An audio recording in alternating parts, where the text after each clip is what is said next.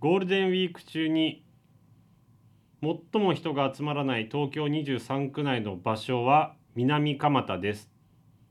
とチャット GPT が言ってまして。チャット GPT あの今流行りのオープン AI ですね。AI が言ってる。はい。はいはい。南蒲田が一番人が少ないらしいです。ゴールデンウィーク中は。なるほど。はい。理由としてははい。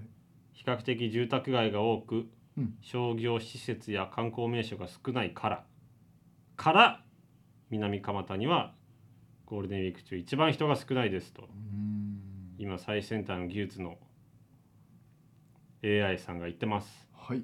あの蒲田駅じゃないってことです蒲田駅は割とこう商店街があったりとか、はい。えーあるので住宅街が多い南蒲田は人が少ないですと言っています。なるほどこれは本当なのだろうかというですね。確かに。えーそこまではまだ最新技術でもわからないということで、はい。まあ、東京敷地、まあ、東京のいろんな敷地をこうね探っていくという、まあ、そんな、あのーはい、ずっとそこにあった東京に気づくああそうです。要はそういうことです、はい。これですよね。そういうことです、はい。えーそういうことなのでオープン AI チャット GPT だけじゃ算出しきれない、はい。えー南蒲田には、えーどんな方が住んでらっしゃってゴールデンウィーク中はい。えーどんなことをされているのかというのをですね、うん。まあちょっと、まあ、普通に興味もありますし行ったこともないので、あのーちょっと街ぶらというか行ってみましょうかというような、えーそんな回です。わかりました。行きましょはい、えー、と申し遅れましたけども今私話しているのが TBS ラジオのしげで相づち等を打っているのが作家をしているうはい、えー、片野とございます。よろしくお願いいたします。田野笛片野でございます。よろしくお願いいたします。申します。東京敷地これはずっとそこにあった。東京に気づく。音声プログラム。今日も任意の座標に赴き出会った人と共に未知の東京基地の東京を往復。そこで浮かび上がってくる境界東京敷地を探ります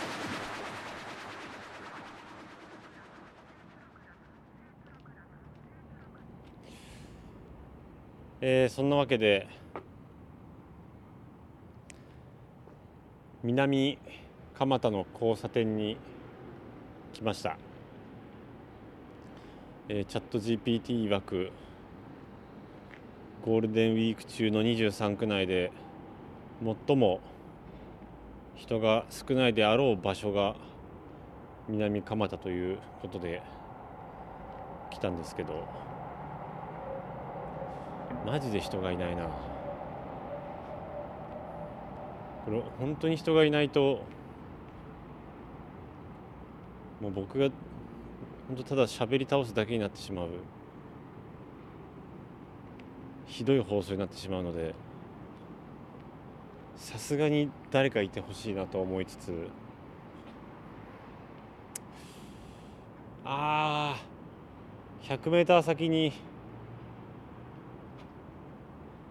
リクルートスーツの女性がいますけど追いかけるのもなちょっと危ないしな。じゃそういう形で今ちょっとその住宅街ですかね。南蒲田の交差点を少し入ったところの住宅街今ほっつき歩いています。えーここから目に視界に入った方にお話をねちょっといろいろ伺いたいなと思ってるんですけど。あ50メーター先に妙齢の奥様がいますね。あれは伺っていいのかな。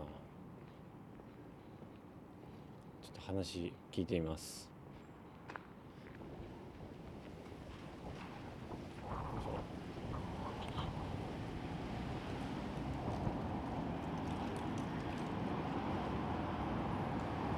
こんにちは。あ、大丈夫ですか？こんにちは。こんにちは。今私 TBS ラジオのものなんですけど、TBS ラジオのものなんですけど、お母さん今何されてるんですか？今？は掃除してい。掃除です。え、これあのお母さんのご自宅のうん、近そうくですか、そう何にもやってないボロ屋あそうですかえなんかお店とかもやってないんですか？もう今何にもやってない。あそう。あなんか昔はなんかやってたりとか、うんそうそうそう。ラーメン屋。本当だ。なんかガラスにラーメンって書いてますけど、今はもう営業全くしてないんですか？あそう。あのーもう私一人になっちゃったんでね、うん、息子はあの、はいい、るけども、はい。他の仕事してそっちのマンションに住んでんだけどそうねなんですか、うん。えーじゃあご主人様がこう亡くなられてしまったっていうようなことうんですか、そうそうそうそうそうなんですか。いつ頃までやってたんですか？うん。78年ぐらい前かな。78年前まで。ああ。え。ー、それで今はじゃあそのラーメン屋さんは畳んでうん。お母さん一人でここにそうそうそう住んでるんですか、お母さん今おいくつなんですか？失礼な話かもしれない。おあおいくつですか今？今88歳。え？マジですか？あすごい。もっとお若い方かと思ってましたえお母さんは南蒲田に住んで大体どれぐらいなんですか？私は、はい。あの住んで子供が生まれる前だから、うん、だいぶ恥ずかしいな。相当前、相当前、うん、このこの土地買ってい。家建てて、はいはい。あのずっといるから。はい。そうですか。じゃあもう本当に半世紀近くあそうそうそうそう。ですか。お母さんにとってその南蒲田ってどんな場所ですか？そうね駅近いしね。うんうんうん。だ第一が駅が近いはいはい。確かに蒲田駅がすぐ近く、うん。はい。それで、うん、別に悪い人もいないみたいだし、この地域には うん、そういうこうちょっとそういうねスリだスみんな穏やかに暮らしてるからね。そうですかこれやっぱ住民も結構住宅街がのがメインの場所なんですかねここら辺は。うんここはこの通りはあれだけど、はい。もうちょっと向こう行くと、はいはい。住宅街よ。住宅街ですか、うん。ああっちの方であの来た方が。はいはい。まだこここ一角突き当たりまではいはい。二丁目だから、あ二丁目南蒲田二丁目、はいはいはい。あそこが町内会館があってあそこで終わり。あそのこう奥に突き当たり。うん。あ突き当たりを。でここは初めの方5番地だから。あそうなんですね。だからこの大通りのすぐ近くに面しているというかここが。ちなみにそのお母さんはそのもうずっとラーメン屋さんをやられてたって言ってたじゃないですか。なんかどんなラーメン屋さんだったんですか？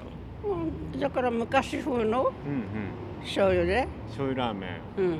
まあその他いろいろなラーメンやってたけども、えうん昔はあの醤油ラーメンが売れたよね、ー、そうですか。うん。え。今はほらいろんなもんが入ってるでしょ確かに豚骨だったりね味噌とか、うん、そのお母さんがラーメンやられてた時代はだいたい何年前ぐらいだったんですか？何歳の時からラーメン屋さんやってました？何歳ってうん。なんでえー相当昔の話だけども、はいはい。今一番上の子供が60歳だから60年前すごいな。あじゃあ、えっと、失礼ですけどお母さん今88っていうことは28歳ぐらいの時からずっとこの場所でラーメン屋さんをやってたんですか？そうだね。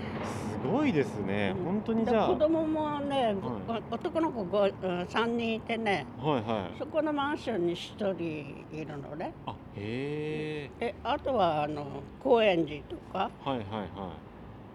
あと1人は名古屋の方行っちゃったけども。へえちなみにラーメンなんていうお店だったんですか？あのお店の名前は？越後屋、越後屋。うん、なんで越後屋なんですか？あの主人の生まれ故郷が新潟だから。あそうなんですか。で親戚にね今5軒ぐらいかな。あの川崎にねはいはい。もうあるんだけど、いはい。その流れが。みんな越後屋。そうなんですね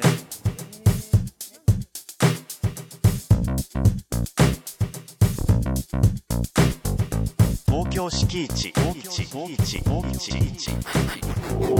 ールデンウィーク中に探る。ゴールデンウィーク中に探る。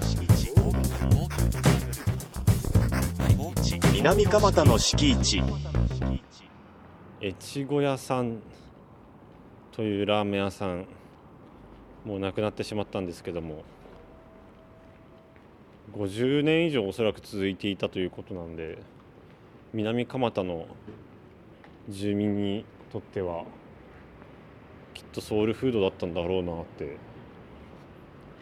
思いますね。食べてみたかったな、えー先ほど越後屋のお母さんにバスの停留所の近くになんか呉服屋さんがあると伺ったんですけどそのお母さんが指した方向を探せど探せどバスの停留所がないのでちょっと一旦諦めてまた南蒲田でちょっと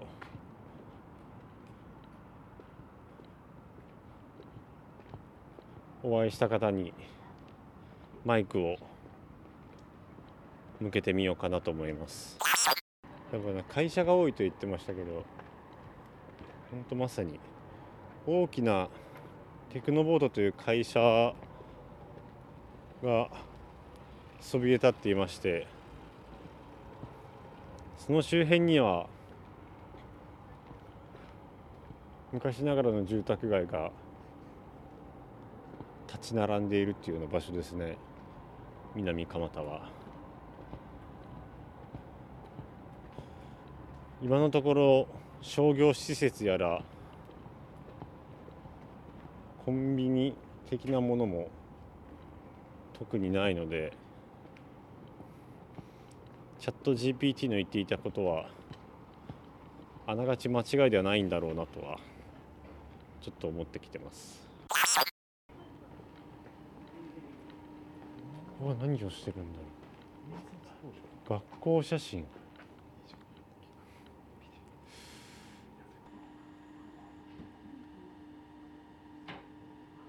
あすみませんお取り込み中すい。ませんあの私、TBS ラジオのあの東京敷地という番組をやっているあの社員のものなんですけども今南蒲田にいらっしゃる方にあのお話をちょっと伺ってましてで今ここ通りかかった時にあのちょうどなんか印刷機械の音がして何をされてるのかなってちょっと気になりましてもうあいいですか？少し。ああすいません。失礼いたします。ごめんなさい。ちょっとお邪魔しちゃいます。すいません。TBS ラジオのものです。ごめんなさい今すごい音がしてますけど今実際何をされてらっしゃるあんですか？今本本をね製本してるのね。本を作ってんの。本を作ってる。うん。どんな本を作ってるんですか？えっとあれは役員名簿だね。薬品名簿うんあの町会の。あってことはその学校とかで使うような。そうそう。だから町内会でもいろんな役員が決まったりしてるので、はいはいはい。そういった本をあの作ってるので大体1年でまた新しく。毎年変わるじゃないですか役員さん。が、はいはいはい。そのたんびに作るの。そうなんですね、はい。えそれはその南蒲田のはい。近くの学校のですか？それとも？あ萩中の町会。あそうなんですか、へえ。今の時期がそういう作るような時期多いです。だから今も新しい仕事が入ってきたんだけどはいはい、はい、町会がなるとみんな一緒なのよ。そうなんあっちもこっちもへえでいちょうど今の時期がそうなるあそうなんですね、うん。はあこれじゃあお母さんは、ええ。ちなみにこれなんていうこう会社というか工場なんですか？ええ。京浜プリントセンターって言って、はいはい。ここで大体もう20年ぐらい。20年もやられてるんですか？お母さんもずっと20年以上。ももっと長いです、えそうですかね、ええ。昭和62年にこの会社作ったから。あお母さんが作ったんですか？そうです。えー社長さんですかじゃあ？はい。でこのビルも一応作って。そうなんですね。えー、その時は何どういうきっかけでこういうこう場所を作ろうっていうふうに思ったんですか？ああもう一番最初いろんな仕事してましたからね、はいはい。あの冊子を。津村関係の仕事が多かったんだけど。何関係ですか？津村津村あ津村順天堂、そうなんですかええ。え、あそこの仕事をほとんどにやってたの、そうなんですうん毎月 1, 1万冊ぐらい平気で作ってたりして。て、え。うん、でかなり良かったんだけどね、ーはいはいはい、うん、でやっぱり時代の流れでどんどん変わるんですよみんなデータ化になったりして、はいはいはい、ね、データで先生方との打ち合わせができちゃうから、はいはい。もう本はいらなくなったよとかそうですか。そういう関係がどんどん増えてきて、今はだから大体町内の仕事とか、うん。あ身近なあ。仕事は多くなる。あそうなんですね、うん。身近な人はむしろこういうとこそう。こにいろいろ頼んでくれてっていう。量がそんな多くないやつね、はいはいはい。大体4、500ぐらいとか。ねそうなんでですか、ねああばよくは小田原から原稿送ってくれて、はい。作ってまた送り返してとかね。そんな感じをやってる。だから自然ともう仕事が流れてきてるのはもういつも同じ。そうなんですね、ちなみにお母さんは南蒲田にもずっとお住まいでいらっしゃるそうんですか？ですね。もうここで20ぐらいはうん。いますよね、そうですか。でその前はもう東六号にいたし西六号にもいたし、芝公園にもいたしまあなとにかく転々としてあれしましたよ。そうですか、うん。なんで最終的に南蒲田に落ち着いたんですか？うん、あの東六号があの道路が広くなるんで、あそう区画整理的なそういうこととでね。はいはいで、しょうがないから出てくださいって感じで。そうなんですか、うん。で、たまたまここが土地が空いてたので、じゃあこれで建ててっていう感じでいたんだけどさ、はいはいはい。コロナでガクンってこうあ下がる。らららら大変でしたかやっぱり。大変ですやっぱり。3年経つけど、はい。うん、どうやってこうちょっとこうここを守ってきたんですか？そう。だからもうとにかく必要でないのはなるべく買わない。その経費をなるべく抑えて抑えて。抑うん、えて、だからそれがだからどこまでするか、うん、で今もう現状では仕事があれば来てやりましょうない時はもう私一人で電話番したりするぐらいで実際には仕事の内容によってどんどん悪くなってる。うーん。うん。でも一番今一旦こうコロナもその収まりに比べば収まったじゃないですか、うん。それでこう景気この会社自体の景気とかは変わったりしました、そんなに変わんない、あそうですか、うん、今はどうっていう感じでましてやこの連休があるでしょ、はい。で実際に、えー、こうやって3721日ねそんなもんじゃないですか。1ですね。ヶ月が、はいはい。でずっとダメになっちゃってるから、ん。売り上げ上がらない。うーん。っていうのはお客さんがもう出てないからうんうん。我々が営業に行きたくても仕事がない。感じだね。そうですか、うんちょっとバインダーくるんであげればいいじバインダーですか？僕もこれ動いてるの最近見てないよ。写真撮っても大丈夫ですか？はい、これが入ってる。これバラバラのやつをはいはい入れて、はい作ってるのこうやって。すごいすごい？なんだこれ？おーおーおー本にするやつみんな。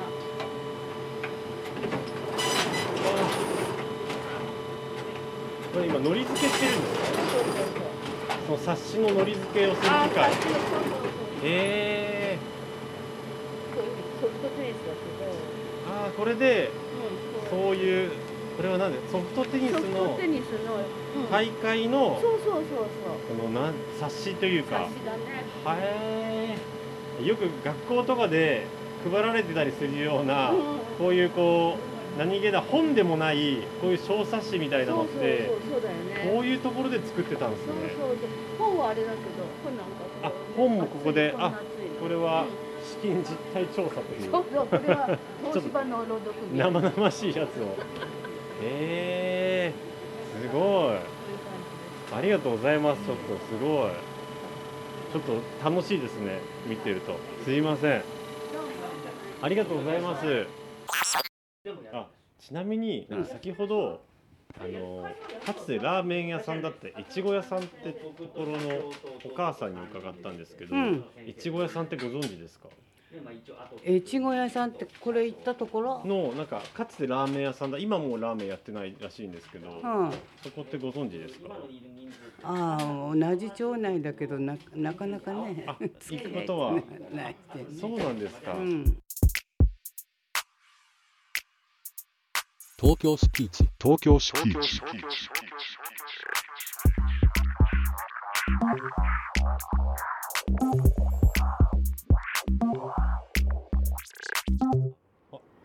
公園の今近くに向かっているんですけど子供の声が聞こえてきたので。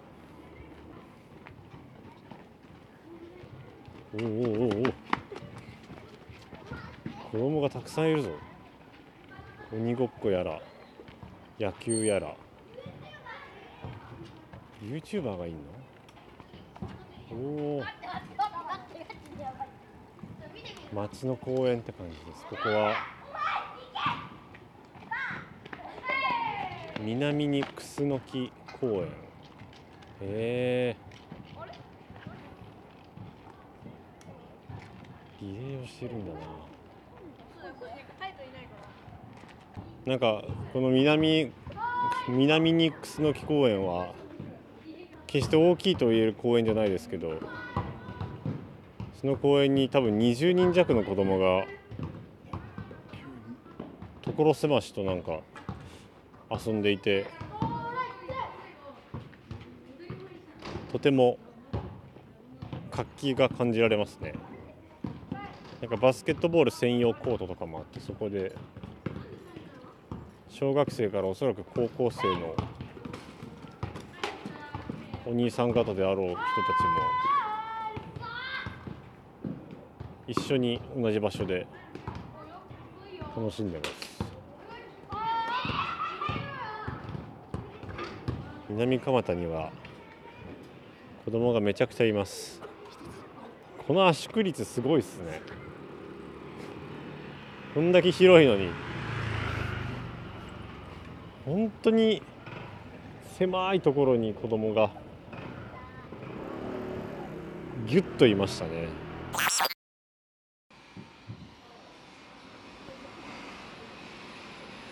今南蒲田の大通りからまた入った小道に町工場らしき場所がありましてそこのガラスの扉に東京職人タンブラーというなんだこれは職人の特許技術世界最薄最軽量ひとひら絞り。日本酒用のなんかチタン製の何なんですかねこれは。タンブラーやらお酒を飲む時のとっくりなのか何なのか。ひとしら絞りというところを作っている工場みたいなんですけども。ちょっとここの2階の事務所にちょっと社長さんがいるらしいと伺ったのでちょっと聞いてみます。あ失礼します、あお忙しいところ申し訳ないんですけども、私あの TBS ラジオの東京敷地という番組やってる松重と申します、高桑さん、はい。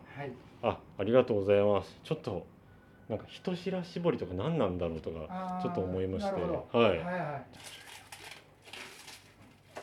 あの一ヘラ絞りの前にあのヘラ絞りっていうのがはいはい。うちの仕事なんですけれども、はい。まああの金属加工でちょっと職人的な技を使ってやる仕事になるんですけども、はいはいはい。まあえっ、とこれが一ひら絞りのになるんですけど、まあ元々はあの全部一枚のはい。板から作るんですけれども、はあ鉄板に近いような丸いこれはチタンなんです。あチタンなんですか？はいはい。はいはい。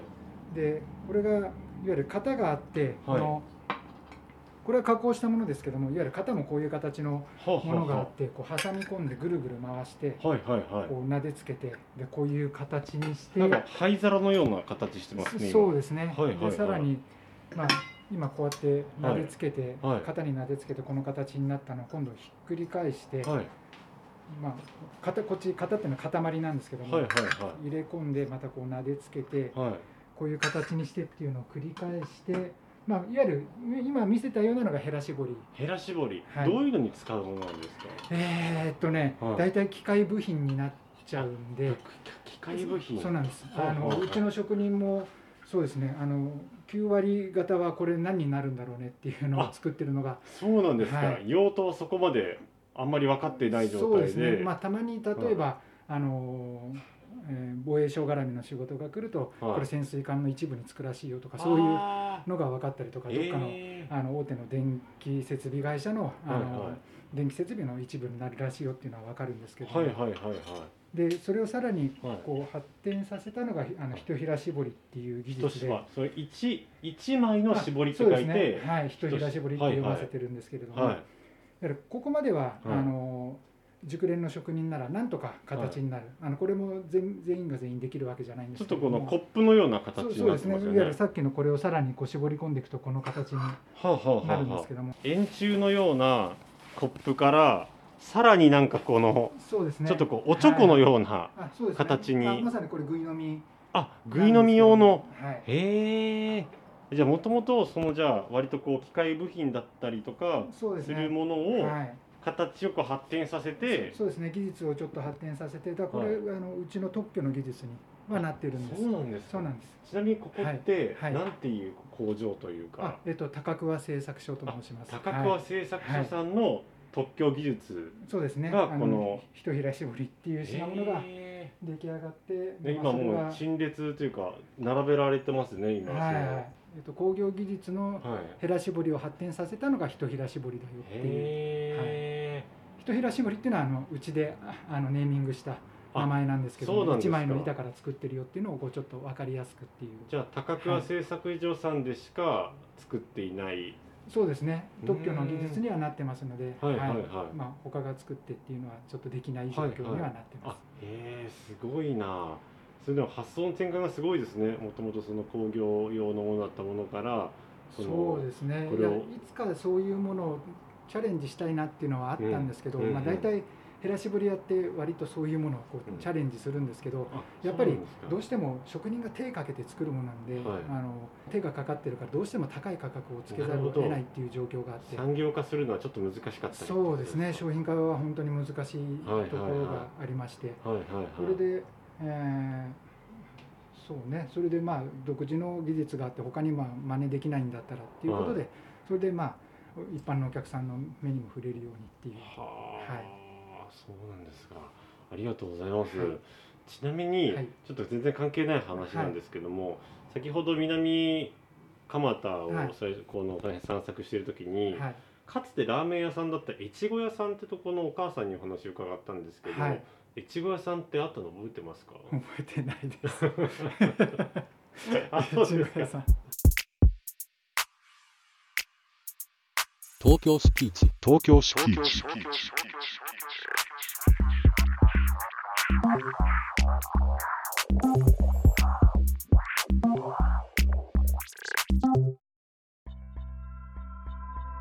チャット GPT からすると南蒲田には人が極めて少ないと。断定されていましたけども。人はいましたね。しかも魅力的な方がたくさんいてすごく充実した街ロケができました。よかったよと思う方はツイッターのね方で「ハッシュタグ東京敷地」をつけてつぶやいていただけると番組存続につながりますのでお力添えいただけると嬉しいです。